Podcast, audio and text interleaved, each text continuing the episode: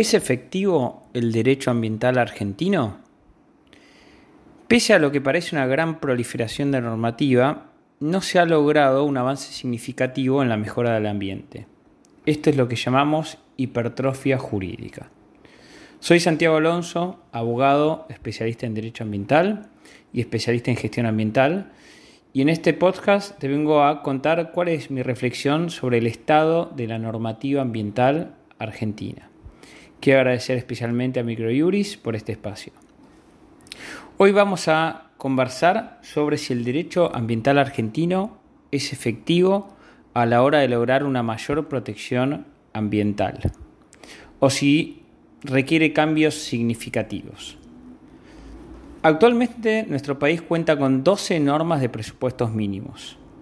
Algunas son trascendentes para la vida de los ciudadanos y otras totalmente irrelevantes o de nulo o escaso impacto real en la vida cotidiana ni en la economía de nuestra nación. Muchas con un grado muy bajo de cumplimiento y con un insuficiente control estatal. Además de las 12 normas de presupuestos mínimos que se han dictado al presente, pocas de ellas realmente se ajustan estrictamente al precepto constitucional de presupuesto mínimo y una menor parte lograría pasar airiosa el filtro de control de constitucionalidad. Muchas de estas normas no regulan mínimos y han avasallado las competencias provinciales en muchos casos, adentrándose en esta esfera de competencias que ha sido reservada a las jurisdicciones locales por nuestra Constitución Nacional, excediendo así la delegación constitucional.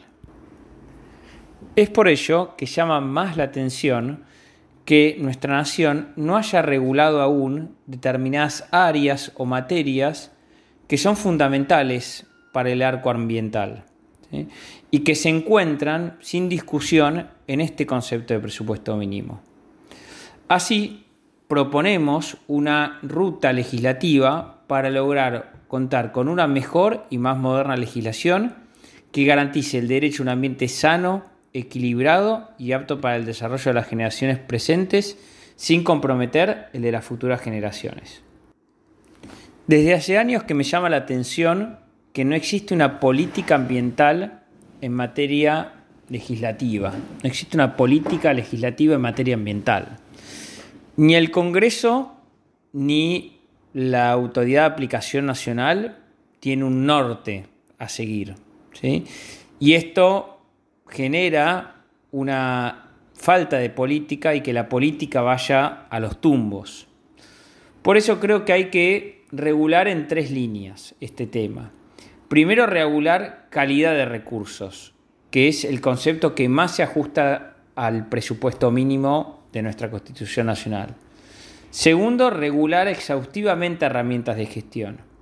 Y como tercer gran grupo de temas a regular, temas particulares que son trascendentes. Vamos a empezar a, conversar sobre la calidad de los recursos y vamos a empezar por los recursos hídricos, el agua, ya sea esta subterránea superficial. La ley 25688, que es de que se autodenomina de presupuestos mínimos, realmente no regula la calidad de los recursos, eh, y ha sido tachada en algún caso de inconstitucionalidad, pese a que finalmente el planteo de la provincia de Mendoza ante la Corte no, fue exitoso. Em, lo cierto es que esa ley delega la regulación de la misma a la Autoridad de Aplicación Nacional y esto no ha sucedido. Con lo cual hoy no tenemos una norma de presupuestos mínimos de calidad de recursos hídricos. Hoy lo que se termina aplicando es el decreto 831 del 93. Recuerden, reglamentario de la ley 24051 de residuos peligrosos, que en uno de sus anexos se establecen niveles guía de calidad de recursos hídricos. También recordemos que un nivel guía no es lo mismo que una norma de calidad, con lo cual es una norma útil, el decreto 831, pero obviamente insuficiente. Máxime cuando es un decreto reglamentario de una norma de adhesión pre-reforma constitucional, Con lo cual, claramente acá tenemos un gap normativo. Lo mismo sucede si hablamos de calidad de suelo. Tendríamos que regular calidad de suelo, sitios contaminados, pasivos ambientales. De vuelta se termina recurriendo a nuestro querido y viejo decreto 831 del 93, que en uno de sus anexos establece niveles de calidad de suelos, niveles guía. La provincia de Buenos Aires y la ciudad de Buenos Aires han avanzado en ese sentido, pero en forma aislada. No tenemos una norma nacional o una norma de presupuestos mínimos. También deviene necesario regular herramientas modernas como ser el Rebeca, los análisis de riesgos que, ya se utilizan en nuestro país. Durante el año 2019 hubo un anteproyecto de ley que elaboró el Poder Ejecutivo que iba en ese sentido. Creemos que se debería rescatar ese proyecto y trabajar en esa misma línea. La última norma de calidad de recursos que debería dictarse, obviamente, es la norma de calidad de aire y límites de emisión. No tenemos en nuestro país ninguna norma que regule este tema, más allá de vuelta del decreto 831 del 93, que estableció en uno de esos anexos niveles guía de calidad de aire y estándares de emisiones de fluentes gaseosos. Obviamente, cuando nos referimos al decreto 831 del 93, estamos hablando de una norma que ya está cumpliendo 30 años y que nunca ha sido revisada. Con estas tres normas cerramos lo que yo llamo el primer bloque normativo, que es el bloque de calidad de los recursos. De los recursos. El segundo bloque, como adelanté, es el bloque de las normas de gestión ambiental. Nos hace falta una norma de evaluación de impacto ambiental específica. Ustedes recuerden que la ley 25675 estableció la obligatoriedad del procedimiento de evaluación de impacto ambiental eh, para toda obra o emprendimiento que tenga un impacto ambiental relevante. Sin embargo, la misma ley estableció que debía dictarse una norma particular. Esto deviene muy necesario en función de las adecuaciones normativas que tenemos que hacer, en función de la aprobación del Acuerdo de Escazú. Como norma supralegal, introduce principios como máxima publicidad, la mayor participación, ¿sí? que son fundamentales que se regulen. De hecho, el Ministerio de Ambiente de la Nación ha dictado en el año 2019 dos guías que podrían ser de, de, aplicación y de utilidad al momento de regular esta materia. Otras dos normas de gestión que sería muy útil que se dictaran sería una norma de evaluación ambiental estratégica y una norma de responsabilidad extendida del productor.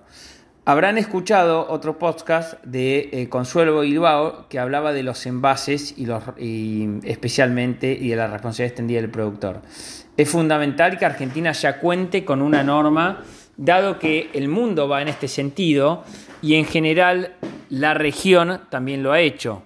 Uruguay, Brasil, Chile, Colombia son algunos de los ejemplos que cuentan con una ley de responsabilidad extendida del productor de envases. En Argentina está vigente la ley 27279 de gestión de envases vacíos de fitosanitarios, pero es un elemento aislado, no regula todos los tipos de envases, sino un envase en particular. Y al mismo tiempo hay otros proyectos, por ejemplo, para aplicar la responsabilidad, extendida del productor a los eh, neumáticos fuera de uso, por ejemplo. Lo que es importante si regulamos este tema es que debe ser el sector privado el que esté a cargo de la gestión integral de los residuos.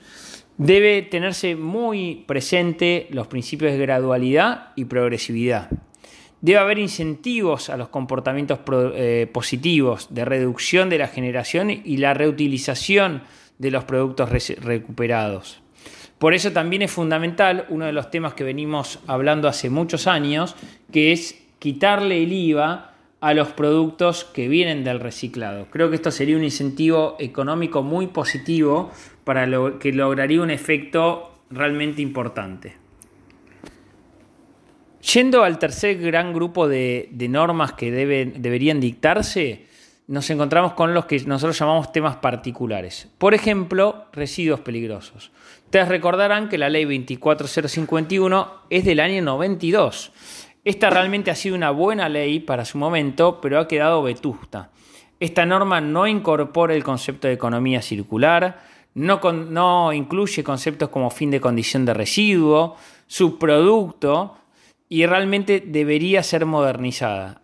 Además de que la ley 24051 es una norma de adhesión y hoy nos merecemos una ley de presupuestos mínimos.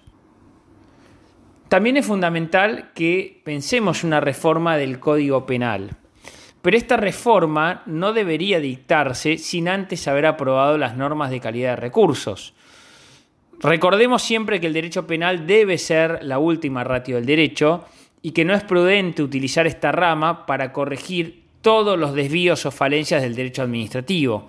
Con lo cual, si no contamos con normas de calidad de recursos de presupuesto mínimo o normas de calidad de recursos provinciales, realmente vamos a chocarnos con graves problemas. El principio de la mínima intervención del derecho penal debe estar muy presente. Y en esta rama que es tan técnica, debemos apoyarnos en las normas de derecho administrativo. Insisto, el desafío es buscar la uniformidad del derecho penal ambiental en todo el territorio. Y este problema sería zanjado si contásemos con normas de presupuesto mínimo de protección de recursos.